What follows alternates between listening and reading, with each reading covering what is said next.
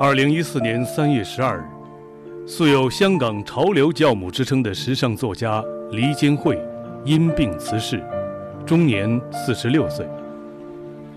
生与死只是一扇我们必须穿越的门，也是我们旅程中一道神圣的门槛。斯人已逝，唯有记得。小凤直播室本期特别节目，记得黎坚惠。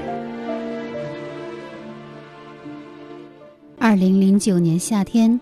经由时装时刻内地版编辑吴红凯小姐的推荐，我在香港半山一间酒店采访了潮流作家黎坚惠。这个以难搞而著称的女人，比约定的时间迟到了半个多小时。我在酒店大堂和街口一遍遍地逡巡着，生怕她找不到我。当她开着自己的雷诺车，穿着灰色雪纺衫、紧腿裤袜和脚都是凉鞋出现在我面前时，那种巧笑倩兮的模样让我怒气全消。天色将晚，从酒店十一层房间的落地窗望出去，落日西沉，夜色逐渐涌上来，如同水银涂覆，将落地窗变成了镜子，映出我们两个人的影子。背景则是。华灯初上的香港。然而，仅仅五年的时间过去，我却突然听到了维尼因乳腺癌而去世的消息。时间一下子回到了那个夜晚，那热闹的谈话，那赤子一样的心。感谢维尼用他并不流利的普通话，费劲儿地跟我们分享着他的人生心得，尤其是关于转化的力量。我想这一回。它不过是再一次转化了自己存在的方式，就像从水转化成云，又从云转化成雨，不生不灭，无来无去。下面就让我们搭乘电波，继续回到五年前的那个夏天。我们社会的未来一定是关于更多的自由。听众朋友，大家好。我是小凤。据说某一年，身为呃潮流杂志女主编的维尼黎坚惠，穿着一件黑色蘑菇衫去采访歌坛天后王菲。结果王菲一见到她，就指着维尼的蘑菇衫说：“我都有。”而我在采访黎坚惠的时候，恰好穿了这一季最热的破洞牛仔。非常荣幸的是，维尼居然也指着我的裤子说：“我都有。”但是也相当不幸的是，这句话后面维尼还有一个注解。他接着说：“我九岁就开始穿这种褪色的牛仔裤了。”九岁，他偷穿姑姑的高跟鞋，时尚之路由此开启。十五岁，他为自己重启笔名，希望从此成为一个不一样的人。二十四岁，他疯狂购买时装，把卡刷爆，不得不身兼四职，整夜无眠。三十三岁，她出任潮流杂志女主编，终将自己修炼成香港穿 Prada 的女魔头。她就是香港时尚潮流文化代言人维尼弗爱的黎坚惠。青春是用来燃烧的，时装是用来记忆的。本期小凤直播室带你一起品味黎坚惠的时装时刻，敬请收听。好，让我们先来回顾一下上期节目的精彩片段。打开《时装时刻》一书的封面，整整六个彩色页码，哗一下拉开，是数百张排列整齐的人物全身像，穿不同的服装，但是穿衣人只有一个，他就是黎坚慧。怎么说呢？维尼真的是非常的勇敢啊！你在接近有呃三年的时间里，每天早晨出门的时候，给自己拍一张正装照。当初是很傻的，然后也是没有人知道，我的男朋友也不知道，因为我是一个人住的嘛。所以在后来就是要做那个书的时候，已经大概是八年之后，我把那个胶片拿出来跟我的啊秘书指导看，他是哇。怎么可能？他他他把他的口打开了，我觉得啊，死了，一定他一定在取笑我。然后他说啊，这个 idea 我听过很多遍，是日本人什么都说，但是我没有见过人做出来。你是第一个人把它做出来的。你的人生的关键词是什么？就只属于黎坚惠的一个词。我自己很喜欢的是 transformation，转化的力量，转化的力量。那是。常常的变身。变身，那这好像变形，变变形，对，你是你的意思是说你是变形金刚？变形金刚的哪样子，但是不就是千面女郎的一个具体的解释吗？对，我都觉得自己常常在在经历一个两个的 transformation，人是这样子才才有有趣，才好玩嘛，好玩。在上一期的节目当中，维尼还和我们分享了他最喜欢的一部电影，金凯利主演的《Yes Man》，好好先生，没问题先生。一部电影，一部电影，Jim Carrey 的 Yes Man，Carrey 的角色呢，他是老婆要跟他离婚啊，很多的不如意的人生，他对什么事情都提不起劲，对什么朋友来找他啊，不了不了，我不出去了啊，不了不了，我没有空了，不了不了，没有不感兴趣，什么都说不不不不不，很自闭了。对，然后有一天子有一个呃从前的朋友，呃跳出来。真的是跳出来跟他说：“你一定要去这个 Yes 的的论坛。”他真的真的真真的去了。那一个主持人的跟他说：“当你离开这个门口，每一个事情，每一个问题，你都要说 Yes。” Life, we are all living it. 生活，我们都在生活，真的吗？改变是来自自我觉醒，自我觉醒是来自哪里？外在世界，我们应该怎样掌控外在世界？只要一个字，那是什么字？Yes，好。那个字就是 Yes，Yes，Yes，Yes。先说一百万次，然后再说一百万次。你们要说两百万次的字是。自从他开不不再说不，他说好了好了，yes 了 yes 了，他的人生就是一百八十度的，也是转化的主题，完全的转化。还有你能活在当下，所以你这可以啊，什么事情发生啊，去 yes 了，臣服的那种心态，不去跟当下做对抗，对，不做对抗，只看看他把你带到哪里去。这就是为你最喜欢的一部电影《Yes Man》。在他观念转化之前，他也曾经是一位 No 小姐，连香奈儿巴黎时装秀的邀请也会拒绝。但是如今，他也尝试尽可能对一切说 Yes，只要明天不会睡在大街上，发生任何事情都不足忧虑。那么。黎坚会为你为我们所带来的又是一本怎样的书呢？您正在收听的是小凤直播室，今天嘉宾香港潮流文化代言人黎坚会。现在外面已经是华灯初上了啊，因为我们这个房间有个落地窗，非常非常的好看。维尼，但是还有好多好多的问题哦。每一个走进小峰直播室的嘉宾都要随身带一本书、一部电影和一张唱片。书呢，我今年看了那个书叫，我还不知道它有没有中译本，我希望它有，因为那是影响我很深的一个书，叫《The Pirate's Dilemma》，Pirate 是海盗。Dilemma 是进退两难的局面，就是一个处在进退两难的局面里的一个海盗，对，是海盗的一个矛盾，因为太复杂了，不就那么几个英语单词？所以我不知道他怎么译翻译的是怎么样，我的翻译不太好。对，他说的全都是。二十一世纪，我们去的是一些怎么样的未来？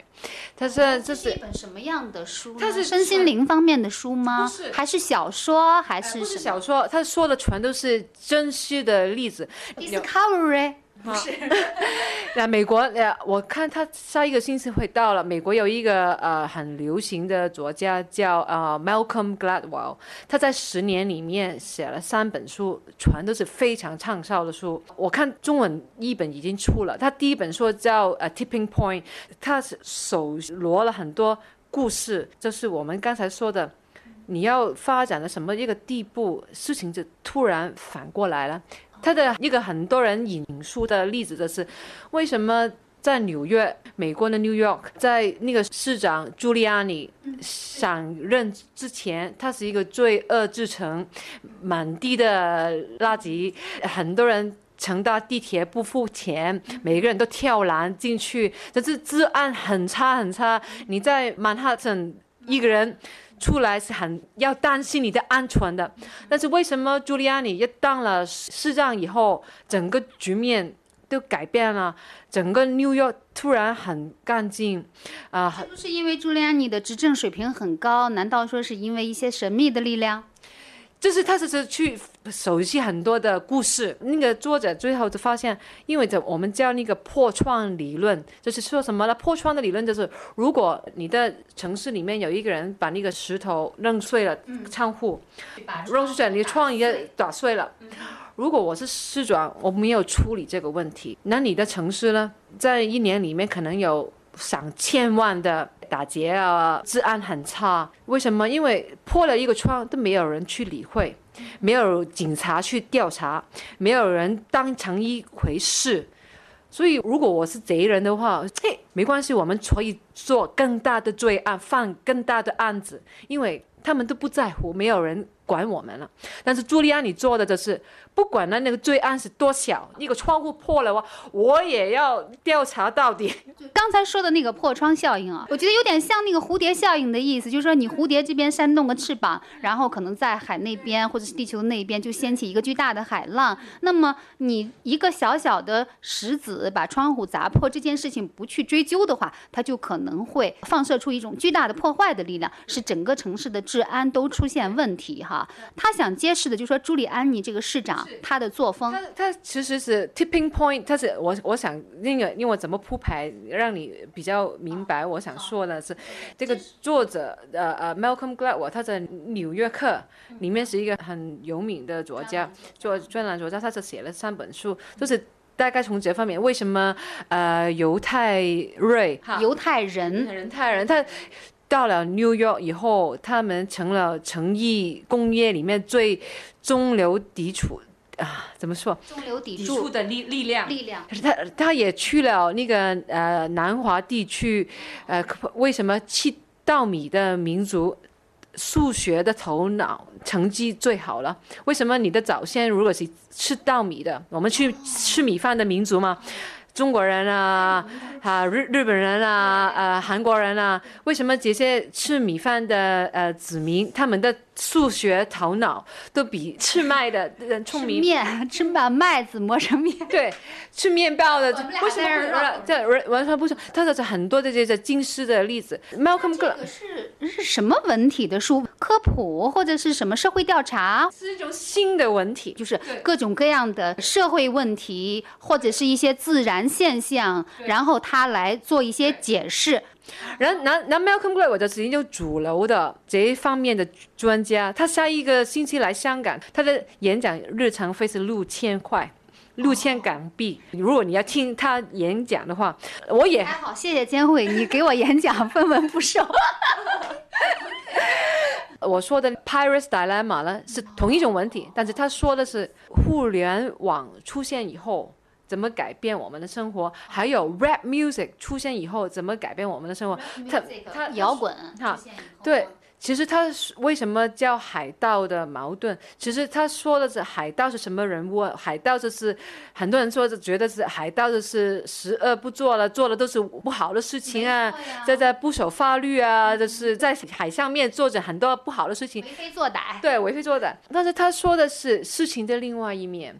你看到海盗的不好，但是海盗也做了很多好的事情，就是因为哪一些领域，海盗区的领域是没有人愿意到的地方，他们都躲着走。对，他们是替我们的社会冒险的一般人，他们走了最前，所以他们是很有创意，还有那个冒险的心态。所以，如果你从反一个角度去看呢，你看它的好处，你用它的好，你所以他的举了很多例子，比如说，呃，在上个世纪呃六十年代，英国很多海盗电台，它是没有牌照的，没有牌照的电台，但是它完全将那个流行音乐 Beatles 的音乐发光发热的到到全世界去，是他们做了一个事情，而不是英国政府做了一个事情。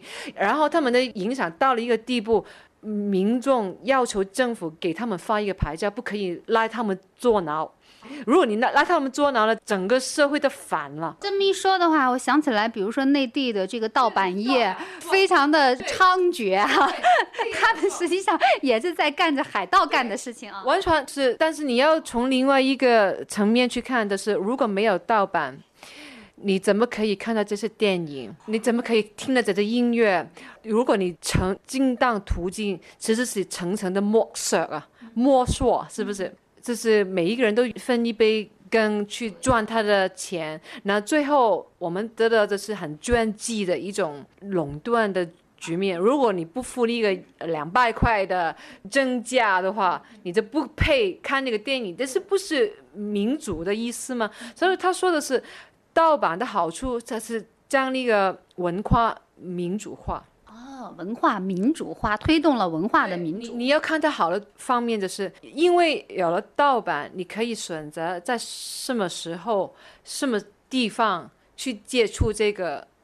电影或者是音乐，它给了人自由。呃，可能盗版的话，不管怎么讲，是多少带一点违法的性质的哈，违反知识产权。但是，比如说互联网上现在这种资源共享，其实就是一种充分的、更大的自由。对，我们的社会的未来一定是关于更多的自由，因为你要看到那个趋势已经形成了，就是很多东西都是免费的嘛。嗯，然后他问的最深层的问题，我觉得这很好，就是你觉得他是反法，那是法律是什么人定的？法律是为什么人定的？你要去问，然后去搭这两个问题：什么人去定法律？然后就是法律是为谁在服务？法律它是一种自然，呃，尤其像呃英美的这种自然法，它是一个一个的案例，就是从这种日常当中，从这种习俗当中逐渐生长出来的，所以肯定是为大多数的人服务的。对，所以这种法律就是被大多数人采用嘛，就觉得是比较公平的。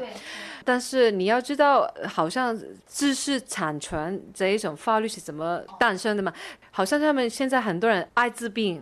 其实是有很多药方，可能不可能根治，但是可以令他的病人比较好。但是药的贵的不得了，尤其是有盗版的药出现了，然后你的药厂子去告他们，啊，那个医生就是为什么盗版翻版我的药？但是问题就是，在医生的层次来说，我的任务不是要服务你的药厂，我是要去。救人的吗？救人，如果你的药怎么贵，那我怎么去救人呢？我救人的是我自己研制 A 克，就是做那个药的 A 克。所以在在那个层面，你很难说医生就是错的哪一个方面，法律的在药厂的那一个方面。但是你不可以说药厂是对的，但是法律是在他的哪一边。所以我觉得这个书很重要，对我我产生的冲击很大。这本书一开始维尼也说，这个书对你影响特别大，它能对你有什么影响呢？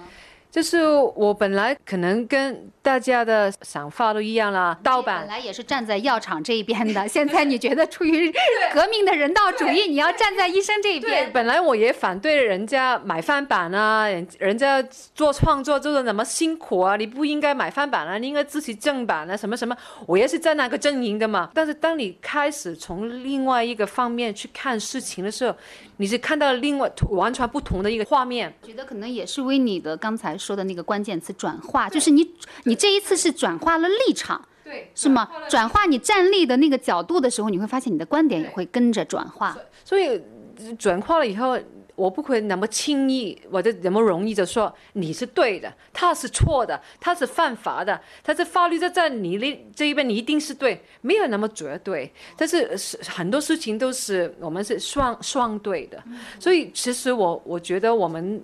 我国的老子是层次最高的，这是很多几几千年之前已经悟出了这个道理。这是你放当时怎么说的？怎么悟出来的？这是从同一个道理。我这是是事情是没有绝对的嘛？这每一个事情，你你要说别人是你是罪人，你是坏人，你是好人，你是圣人。每每一次当我们标签别人之前，其实我们应该去看的比较。宽阔一点，不是在那个小洞里面去看，所以很多层次，我觉得人的最有趣的地方就是它的复杂性嘛。但是在复杂性的另外一面，就是它。很简单的一面，就是很复杂的事情，突然之间你要转一个角度，它可以变得很简单。比如说，呃，耐克的波鞋，耐克的球鞋，球鞋，在日本的有一个很出名的 Bathing Ape，我们叫 Nigo，Nigo 是很很有创意的一个人，他十年前拿了一个 Nike 的球鞋，把它变了。颜色，把那个比较昂贵的一些，呃，可能是显品啊什么的，把它弄上去。本来 Nike 的球鞋可能是七八块，但是 Nigo 做的那一个 remix 版本呢是三千多块。就是用我们的话来说叫山寨版，对三千多，那比那个 Nike 卖的还贵呀、因为它是限量的嘛，他把 Nike 的球鞋把它转过很多的结构，就是变了一个时装鞋。本来 Nike 的是篮球鞋嘛，那那个书的作者就是他赞扬 Nike 没有告他，反过来他用了他的 design 在自己的设计里面，然后从此以后 Nike 就变了一个时装鞋。所以他说他说的是说，很多时候你不要站在事情法律的哪一面看事情，其实如果你可以看得宽阔一点，每一个人都可以得益，每一个人都是这些 remix 的得益者，也是所有的人都能够在这个里面实现共赢，就像 Nico 和 Nike 一样哈。那其实就是说这本书颠覆了你的很多日常的看事情的一些方式和眼光，对吗？其实他对你的观念的改变就是一种颠覆性的一种价值观的颠覆，是吗？对，其实这好人也会做坏事，坏人也会做好事。我的只是觉得这样子，就是如果你是坏人的儿子，可可能是很爱你的一个爸爸，但是他可能要让你有饭吃，吃得好，他可能要做一些不好的事，法律不容的事，没有绝对的。所以我希望有中文的译本出现。如果没有的话，你就自己翻译吧。这是黎坚慧我们所带来的一本书《Paris Dilemma》。进退两难的海盗。今天我去豆瓣网上查到这本书的英文原版，黄色的封面，只看到一条小评论，是一个叫 Lily 的姑娘留下的一句话。她说：“维尼最近大变样，据说是读了这本书。那么，维尼离间会最喜欢的又是一张怎样的唱片呢？这张唱片，我觉得陈奕迅今年的这个叫什么名字？好像就是叫 H3M 啊。H 三 M，H 三 M 到底是什么意思？我也不知道，你要上上他的 fans 网站问一下。但是这音乐很好，我听了已经三个月都没有停过。你听了三个月了，你都不知道他唱什么，你都不知道 H 三 M 是什么意思呀？我不知道，因为我不是太过分了。有没有一首这个这样的歌 H 三 M？没有，没有这样一个。但是我不是迷偶像，他是一个朋友。我开车才有机会。听音乐，所以我我买了很多唱片，但是每一次我买了新的唱片，我还是回到他的唱片里去，我都没有心情去听新的唱片，所以我觉得他的唱片真的做得很好。好在哪里？尤其要赞一赞的是他自己作曲的那一个最后的一曲。焦好像是叫对焦，就是那个 camera 的对焦，好了，拍照片那个。对焦距的意思。好哇，他他唱的创的很好，创还是唱？唱。唱唱的很好，就是是有一种灵魂深处的感动，触及灵魂深处。对，我觉得他他的歌越唱越好。上一次我有这种感觉是他的另外一个唱片是 U 八十七，也是广东专辑的，但是他的是。唱的很好，跟我不晓得他唱国语的专辑是不是一样的，但是我没有听。但是广东的这两个唱片，我觉得是，哇，这是一个登峰造极的作品。哦，这是呃一张呃粤语的唱片哈，真的是粤语的一个呃呃 U 八十七是三年前，跟今年的是 H 三 M 嘛，所以我我觉得他自己的有一种成熟的一种一个程度，也不是。光是唱歌，呃，位置他的歌迷不是一般的歌星，我我的歌喉很好看，哦，这是很很厚的呃四八秒的记录还是什么？也不光光是这样子，而是你听到他他他可以接触你的灵魂的深处的一些东西，就是不晓得为什么令得我很感动。但是我上一次。见到他，我也跟他说：“啊，医生，你这把我融掉了，但是你的歌很厉害啊！那我们得来一个很大的拥抱，因为他很感动。那我我怎么站？我站站他站的很厉害，我说很好，很好，很好。”呃，的确是被他这张唱片给征服了，只能对他说 yes 了。那像你刚刚说到这个《对焦》这首歌的话，就是他歌里就大概其唱的是什么样的？他很好，他其实其实他的比喻都是用交响记的比喻，可能我们呃对爱人对焦对慢了。爱人就已经不是这个样子了，然后慢了，可能这个爱人已经离开了你的镜头了。然后我们人生的重要时刻，可能是新生机，可能是生小孩，呃，他说他自己他他他是呃拿奖项。啊，什么什么最受欢迎的男歌手什么，在我们重要的时刻，我们全都要拍胶机把它拍下来。人生就是对焦。那如果是这个比喻的话，我估计对焦这件事情做的最彻底的就是李健会了，因为他每天都在拍自己的出门前的照片儿。对，然后但是很多东西是拍不下来的，好像是呃，我们看到那个天怎么漂亮，就是闪电。怎么绚丽？就是一一下那一刹那的感动是拍不下来，所以我觉得他的用的那个用的很好。对焦他的爱，对慢了，爱人会失去可爱。记低这，世事变。有没有将你掩盖？只一架经典的偶遇已不再，尽量框住目前，大概留住温度。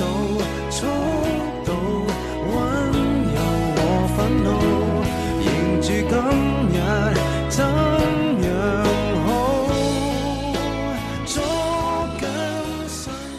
谢为你离间会我们所带来的这张唱片，陈奕迅最新粤语大碟《H 三 M》。关于 H 三 M 专辑名称的由来，我今天特地询问了一位陈奕迅的粉丝儿，本台 DJ 戴进先生，然后他给了我一个解释，他说 H 三 M 的意思就是好好好卖，H H H M 好好好卖。而您现在呃听到的这首歌呢，就是最令黎坚惠为你所感动的一首作品，呃，叫做《沙龙》，它的主题就是对焦。而黎坚惠又是如何成长为黎坚惠的呢？我和维尼继续做起了这个关于对焦的游戏。对焦，他的爱对慢了。爱人会失去可。二零一四年三月十二日，素有“香港潮流教母”之称的时尚作家黎坚惠因病辞世，终年四十六岁。小凤直播室本期特别节目，记得黎坚惠。感谢您继续回到小凤直播室，今晚特别节目，记得黎坚惠。让嘉宾回忆过往生活的片段，曾是我很喜欢的一个访谈的游戏。借着陈奕迅的有关相机对焦的这样一首歌，我也让维尼弗莱的黎坚惠玩起了这个游戏。今天重听还是令人很唏嘘，尤其是那个他在我的手上写下的“权力”的“权”字。紫微斗数预示他四十六岁全新照耀，他会重掌权力。然而。就在离四十六岁生日还有几天的时候，他却离开了。好，我们继续一起记忆离间会。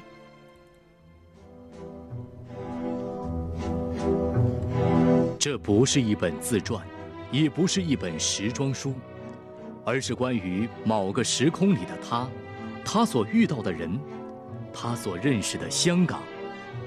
小凤直播室本期嘉宾。艺术类最佳设计图书《时装时刻》作者，香港潮流文化代言人黎金惠，敬请收听。最后一个题目就是要对焦。我现在想对你六张照片，维尼，不是《时装时刻》里的那些照片。我想对你人生的六个瞬间，过去的某一个画面，如果要是做一个离间会的传记片儿的话，十六毫米的小电影的话，就把这些画面串起来，就是一个你，你最光明的时刻，呃，最灿烂的时刻和最呃黑暗的时刻，我觉得都可以在这六幅画面里，啪啪啪啪，我尝试着了。我童年的时候呢，因为我很多时候都待在我姑姑的家里。我的祖母、祖父他们有三个男生，三个女生，但是啊、打仗抗日战争的时候，抗日战争就是只剩下留留下我爸爸一个男的，就是一个三个妹妹，所以呢，我有三个姑姑。我也不记得为什么常常在祖母之家了，就是我的姑姑一个结婚了，两个跟我的祖母。住，然后我去祖母的家带的时候，姑姑都上班了，那我 大概是九岁了，我就不用上学了，应该是就到姑姑的房间里面，把她的内衣啊，什么衣服都 穿了，高跟鞋。人人家常常问啊，你有没有偷偷把你妈妈的化妆品啊用来试？我说没有啊，那么他说很奇怪，你真的没有？我说真的没有，我没有 说谎。但是我没有说的是，我在我姑姑有更大的 实验场所嘛，因为有有两个姑姑，她们很多东西，这是不是把成人的内衣什么的也穿在自己身上？然后我的祖母看到了，那你这样子呢？你姑姑回来了，就就宰了你了。我说是吗？是吗？那这穿着那个高跟鞋在屋子里走走很多遍了，觉得很好玩。这就是追根溯源，打那么小的时候就开始那么爱扮靓就那个时候是不是特别渴望长大呢？因为长大然后可以穿丝袜。对我在我的第一本书谈我很多的品味的来源，什么受了什么的影响。我有一个章节就是谈我的姑姑跟我的爸爸，因为我的爸爸的品味也是很高的，也是一个画面的。我学那个芭蕾舞，我是跳芭蕾舞，因为我妈妈要照顾小孩，就是就是我爸爸家妻子来接送，好多次好多次跳完了芭蕾舞，那些其他同学的家长都说。哇，你这个衣服很漂亮啊，这在哪里买的？我就说我不知道啊，我爸爸给我买的。然后呢，他待会来接我，你问他了。就 这样子，这发生过很多次。第一个记忆其实就是跟服装有关的，跟潮流有关。第二个，香港有中学的会考，大概是十六岁的时候会考，然后十七岁的时候就有高考，所以会考是对很多人来讲是很重要的。然后，然后我的中学。生涯很不开心嘛，所以没有心情念书。我很急着模拟模拟学校里面的模拟考试还没有公开的，是这拿的分数很低很低很低，都不理想，都是 C 啊 D 啊这样子。因为我这不开心，我这发了成绩的那一天，我就去别的学校，我就觉得啊也好了，去卷校了，不在这里念了嘛。但是呢，拿着那个成绩单，没有学校收我。我想去的学校全都不收我。我还记得那一天就是三十三度，很热。这夏天，我这是香港九龙跑来跑去三五家学校，到了三点多钟，我很绝望，就是没有办法，就是回到自己的母校。有那一天，我就跟自己发誓，我不可以再让这样的时刻再出现在我的生命里面。那两年以后了，我的。成绩是全校最好的，三个 A 一个 B，热香港大学，那我就觉得啊，人一定要靠自己 争气。其实由此也可以看出来，黎坚会是一个很不容易被打败的人。然后或者说，即使把他暂时的打倒了，他随时还可以再爬起来。对，然后我觉得拿了两年最大的推动力就是。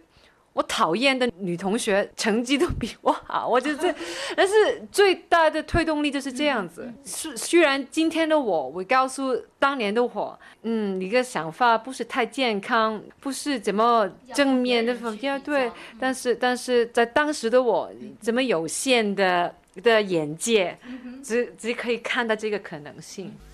第三个就是 你的时尚潮人的时代。我如果让他在这儿讲自己曾经有没有在一个错误的时间、一个错误的地点穿了一件错误的衣服，我估计监会不会回答我这个问题。不是，这是常常发生的事情，只不过现在也会发生，但是发生的次数可能少了一点。但是我常常在旅行的时候都有穿了衣服觉得不太对劲，跑进了。时装店就把它由头换到脚，由头到脚都换了新的，因为我是很喜欢变形嘛。进去的时候是一个人，出来的时候成另一个人对了。对，职场上的一个记忆。OK，嗯、那我我有一次是跟香港的一个集团，那是 IT 的集团工作，那他们在推一个新的品牌是。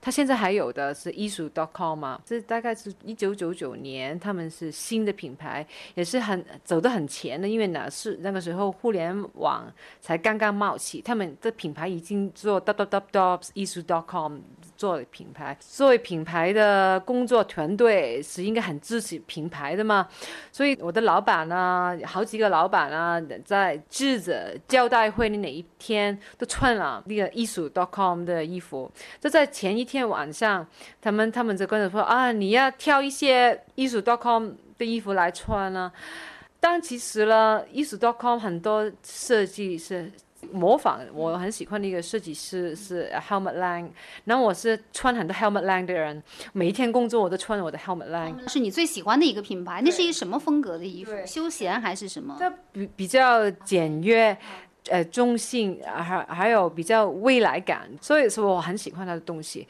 好，但是现在没有了，他现在他把那个品牌卖了，所以那因为他是好受欢迎啊，所以但其实艺术的有一批衣服完全是把它 copy 出来的。我就是觉得我穿的是真的，你卖的是假的，你现在要我穿假的，你让我穿山寨版的，我接受不了啊！然后我拒绝了，以后他们也没有逼我。在在在交流会的时候，我才知道所有的老板都穿了，所以我就觉得 就是你比较有个性，死活不穿。也我也要，就是真的谢谢他们，他们的胸怀比较大，他们没有逼我，他们没有觉得，哎，你是我的员工，你是我是付你钱的吗？我叫你做什么的时候，他们是很尊重员工的意愿，你不愿穿着不穿的可都可以。呃，那么记者来访问我，我也没有特别的侵占那个品牌什么什么，也也不是太懂得做人，但是我真的不觉得他们做的很好，那要这么怎么说呢？是，所以我就集集中说网站上边的事情，所以就是过了很多年以后，我才觉得，嗯，有一些这些的老板也不容易，他们胸怀也比较宽大，他们也不太喜欢我不喜欢，但是他们也可以给我这个空间，所以我受了别人的恩惠，好像一种恩惠，我所以我对年轻人是比较从来都是很。宽容的，任何的进步的社会应该是多一点的包容，永远是比另外的一面好。这是第四个画面了，还有第五个。第五个，我二十七岁的时候第一趟去看那个紫微斗数，是一个先生很很很厉害，他就谈什么什么的时候，他说啊，那你小学的时候是不是呃做班长啊？我说是啊。这做了六年，因为我们念小学是六年，是整个小学都是班长。然后我觉得啊，你怎么可以算出来了？可啊不难呢，因为你的全心名利权权权权呢，呃，物质旁是不是这样子？权利。权权今天会在我手上写的是一个繁体字的“权”，简体字好简单，就是一个木一个又。你看，对，权利权利。他说你的全心，就是紫微斗数是看星嘛，星星星。代表权力的那个星星，在童年的时候第一次在我的身上出现，但是所以是应该是做颁奖啊这这种事，第一次再出现的时候应该是我四十六岁，再一次出现的时候再一次，出现是四十六岁。是正面的，他说他我四十六岁的时候是很不得了，但是但是你有没有可能去竞选香港立法委的委员呢？我不知道，我还没有呃我还不是还没有四十六岁，时间还长啊。黎坚会今年才刚刚好二十六岁，所以还有二十年，大家等吧。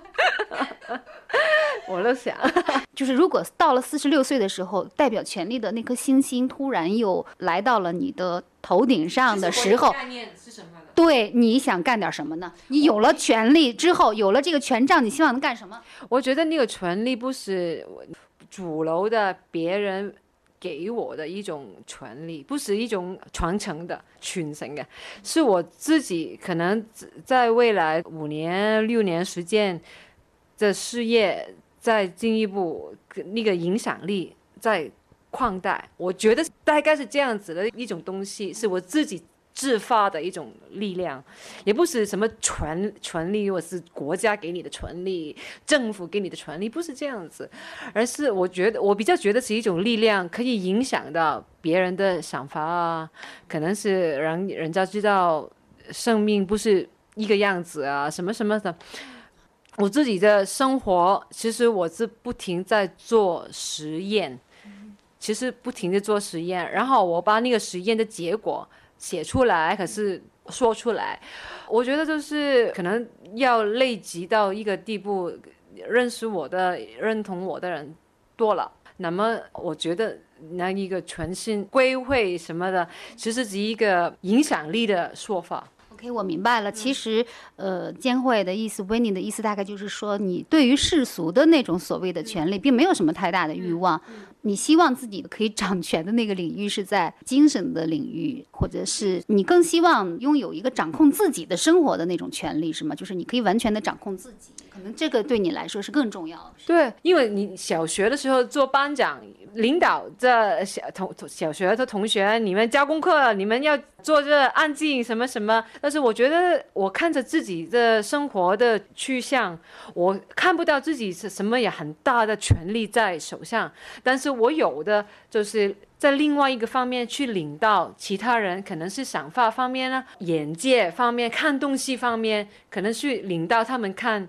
不是只有一个方法去看东西，可能是有很多的方法，而我提供的是他们没有想过的一种看法，然后将这些东西分享，告诉别人，每一个人都可以做的。如果我可以做的话，你都可以做。那最近的一个场景。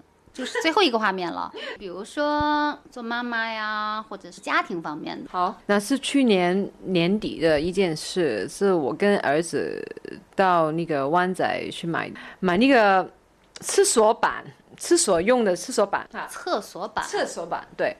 那那那个店是很小的，我在跟那个店员在谈的时候，我的儿子就。把他们每一个水龙头都开开开开开开开开，然后我跟他说：“那你到妈妈的车子，我的车子是停在门口边旁的，你到妈妈的车子看看妈妈的车有没有警察来插插牌，你帮妈妈看着车子就好了。”我的意思本来就是让他不要在店里搞人家的东西嘛，然后在门口等我就好了，就帮妈妈看着车子。那我买完了东西以后，我走出去。不见了他，那就每一个店去去问你有没有见过那个小男孩，他说没有没有，你有没有见过这个小男孩？问了很多人都没有，那慌了吧？我没有，我不是太慌。后来我走了一条街都找不到，但是他拿了我的手包，拿了我的包包，我的电话什么都在里面，我的钱包，所以我没有手提电话，没有手机，所以我都问店里面的人，你给我打一电话，我打了我自己的电话，然后。对方接了，但是没有人听，但是没有人讲出来。怎么说？我都听得到有那个交通灯的声音啊，什么什么的，尾了很多次，都没有人搭我。我就在脑海中，我就有两个可能性啊，他是不是被人拐了？他是不是自己迷失了？怎么样？我知道，如果我很慌了，完全是。改变不了任何的事情，可能你看我不像，但是我就是这种红凯的知道，小事可能比较慌张，但是很真的大事来的时候呢，我是很镇定的人，我是很镇定的人，所以我就回去跟那个店的人，哎，这样子我找不到我的儿子，你可以呃把你的手机借给我用吗？我不会拿着你的手机不还啊，我的车子还在这里，他就借了我的手机，我就不停的。走走也不停的打，但是电话也是有些时候有人接，接了也是没有人讲话，没有人说话的就听得懂。我就想听听啊，是是什么声音？他应该在哪里？哈，但是但是每一个路口都有这样的灯，难道没办法？就是这样子一边走边找边打电话，已经半个小时了，已经。那还有什么可以做了？那么就自己在路上停下来，那我报警了吗？不，不可以，因为在香港报警要四十八个小时以后可以才才受受理。对，那我就是跟天说，我说如果呢你要儿子在杰克离开我的话，我不晓得是什么原因，但是如果是你的安排的话，我会接受。呃，我可能不太开心，但是我会接受，但是我希望他没有事。这是我接受了，我 surrender。我觉得如果要什么事，他比切切过了什么的，嗯，我觉得是如果你要提前把他他要离开我的话，我我完全明白，你一定有一个更好的目的，有一个更好的原因让这样的事情发生。但是我几脚上，我觉得也不是这一次的安排，所以我一方面是 surrender，但是另外一方面，我觉得是应该没事的，把自己冷静下来，再冷静下来，然后我就再打电话，我就说了以后再打电话，我的儿子就听了，我就跟他说，我就啊，我我也没有骂他，我也很平静，因为没有用，如果我骂他，吓了他，他已经不是很懂得讲话嘛，这才五岁那个时候，然后我跟他说，嘿，你在哪？他说。他说：“呃，我在呃，那他就不等着说了。他是我街上，那我说，那你看见什么？他说：啊，这个 Shell Station，这是那个潜客的油站，在加油站。那我说，那你看到油站，那你进去油站，看到有没有叔叔？你在那个电话。”交给叔叔，妈妈跟叔叔讲。那么他的走进去油站里面，我就跟那个叔叔说你可不可以告诉我你的油站在哪里？”他说：“这是军区闯街跟那个什么什么交界。”我的儿子走了十条街，十条街有湾仔。如果你熟悉香港的，就是湾仔走到金钟。啊，这是整个就是地铁站走了好几站呢。对的，十条街。然后呢，我我拿着车子还了那个手提。电话以后呢，我就等着车子就接他。我是很感恩啊。第一就是他安全，第一就是我的儿子很厉害，因为十条街就是十个交通灯，他是看着交通灯过马路，没有意外发生。没有给人家拐了去，没有破出来，没什么事事情都没有。我见到他的时候，他是很安静的坐在这里等我，我也没有骂他，然后我什么都没有说的，多谢了，谢谢那个叔叔，是叔叔，然后就跟他去了 Starbucks。去星巴克 喝咖啡，喝咖啡跟那个呃 chocolate cake，这就是这样子。我也没有告诉我的朋友，没有告诉我的家人，什么人都没有说。就是我觉得哪一个晚上，我觉得这个这，我觉得自己啊，你看着你自己，你看看你自己多厉害。那你为什么还要因为什么什么事哭的不像人？那什么情伤啊，那什么婚姻不美满啊，什么伤害？嘿，如果你的儿子离开你，你都可以这样子冷静的话，没有事情可以把你打下来，打到真的。其实他当时是为什么就自己对对，就小孩子五岁无意识，为什么？后来我问他，呃，为什么你走了十条街？因为他跟我说，找不到你的车子。所以，我他他一直找，他他不晓得门口第三架就是了，他就认不得。所以这很多东西南北那会儿他小嘛，方向感可能还不是太。这这车子都差不多，银色的车子都是差不多。他是可能啊，这个不是，这个不是，不不惊不脚，他就走了十条街。而且他也很有他妈妈的那种风范啊。不光他妈妈不慌，他也不慌。对我是很佩服他，他也不慌。我说你有没有呃哭？你没有害怕？就是没有，但是我就是找不到你的车子，也没有警察。他的意思是我看不到车子，但是也没有看到警察，所以你的车子应该是安全的，是没有警察在他招牌。他那会儿对，他是去完成你给他的那个任务，让他去帮你看有没有招牌。看着孩子真的很棒，所以我觉得大人应该。给他们更多的尊重，他们不是我们想象中什么都不懂，不是的，小孩子都有他本身的光，他有自己的灵性，所以我们其实要珍惜他们的灵性，不是要用我们社会的一套啊，你要努力读书啊，你要出人头地啊，你要赚钱赚成羊妈妈。其实从孩子身上，对于母亲来说也是个学习哈。对对，孩子孩子让你学习，孩子让你看到自己。这个是很不容易的，所以我就觉得啊，好了不起。最了不起不是不放不讲，而是我事后觉得没有必要跟朋友去讲这件事。我觉得是不是一件太大的事？我就觉得嗯，这个很好，我很喜欢自己这样子，就是就是不是很放这样的女人，那是很典型的。哎呀，哎呀，没错没错，就是我一开始问我说你那会儿有没有慌啊，有没有哭啊？我见到孩子有没有就是那种呃情绪上失控啊？你不仅是当时没有情绪失控，事后都没有，而且我觉得就是你讲述的当中，就是发生转折的那一刻，是你跟老天说了一句话。对。就是很多事情都是这样子转化的，比较有趣的，再跟你说一个的是，在我在我在好像是哪一年是在伦敦回香港，那就明明我是订了那个商务舱的，但是他们有一些搞错了，总之就是。帮我订了那个经济舱，那么我再就去了 Heathrow 的机场，就跟他说：“嘿，你那你可不可以把我 upgrade 了？现在因为他们搞错了。”然后他说：“嗯，今天的呃呃飞机比较小一点，所以那个商务舱这不是很多座位，我看这乘数机会都不高。但是我还是把你的名字放进去了。他说我好了好了，那你就到呃呃登机的时候，你跟那个小姐再查一下了。好了，那我就乖乖的进去了，那么就到了登机的”口就是见了小小姐啊，那个呃乘务员，我就问他，嘿，我可以 upgrade 了没有？他说，哦，我们还没有收到通知啊，你在旁边坐在一下等了，如果有的话，我要看你的名字。那这是因为是长途飞机嘛，我平常都是坐呃商务舱，那我就坐下来，我就觉得啊，我也是跟那个老天说，好了，如果真的没有商务舱的座位呢，那你可不可以给我？经济舱，但是旁边没有人，而且让我睡一觉好的，因为我一下机我就要去开会，我不可以这样子，我再没有时间挣扎，我接受没有商务舱，但是我要求的就是这样子，你给我了好不好？我还没有说 A 门，我还没有说完刚才最后的一个字，他们已经喊我的名字。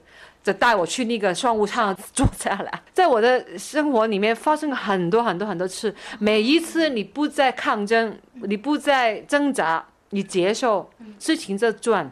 而且你真的就是说，真心的去祈祷的时候，一对，没错，一定要真心的去祈祷的时候，有的时候你那个愿望就能够达成。其实祈求上苍，实际上唤起的还是自己内心的那种能量，就是你内心的那种能量，真的是能够迸发出来的时候，好像才能够调动起宇宙来为你安排这些事情哈。所以，因为因为我都说我对宗教是没有兴趣的，所以所谓的上天，可可能是外国人说的 God。G O D God，你叫他什么都没关系。你很多电影叫他的 Source、the Force，可能你看很多名字，宇宙是怎么样？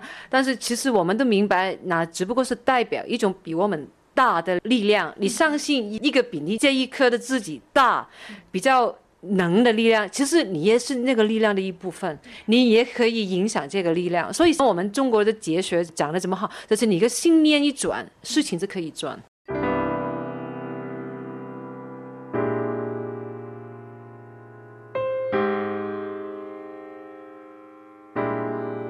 早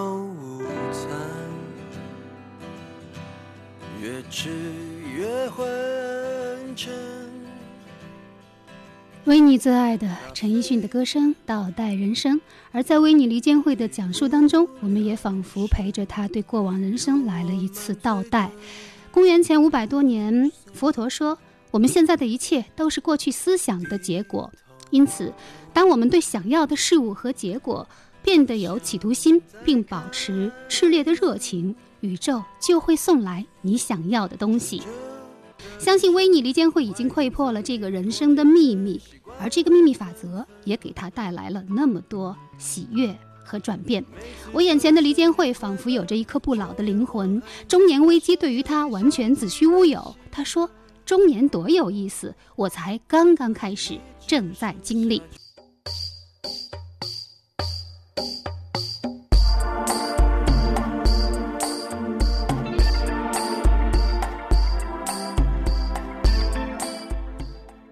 三月十二号，维尼·弗莱的离间会在香港去世。三月十三号，黄耀明举办了他的《天下太平》演唱会。接近尾声的时候，他特别将一首歌曲送给了离间会，并且哀伤地说：“他过不到生日，但我仍为他唱歌，很多想念，希望他过得好。”点一滴堆积人间的痴迷，何必寻觅？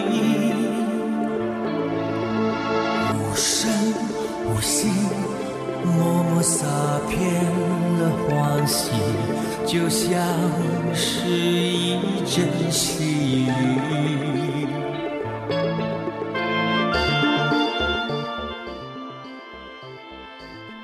这就是黄耀明的歌声《我是一片云》。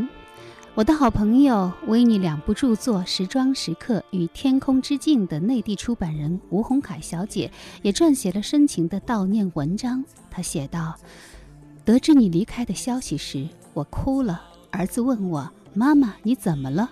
我说：‘有个你见过和你生日挨得好近的阿姨离开了这个世界。’他说：‘哦，她现在不是云了。’”变成雨了，有一天我们都会变成雨。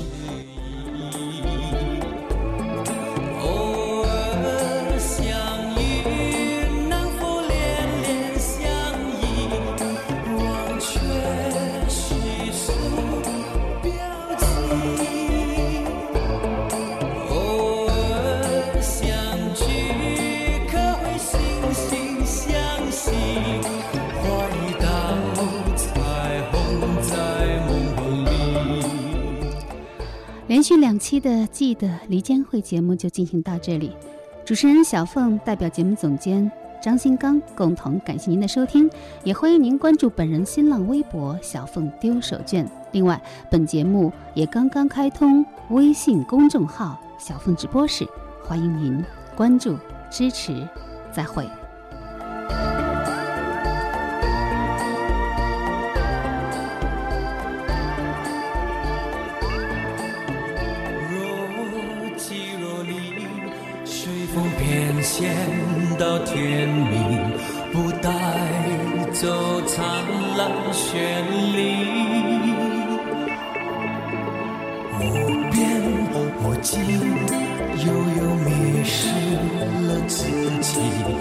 身，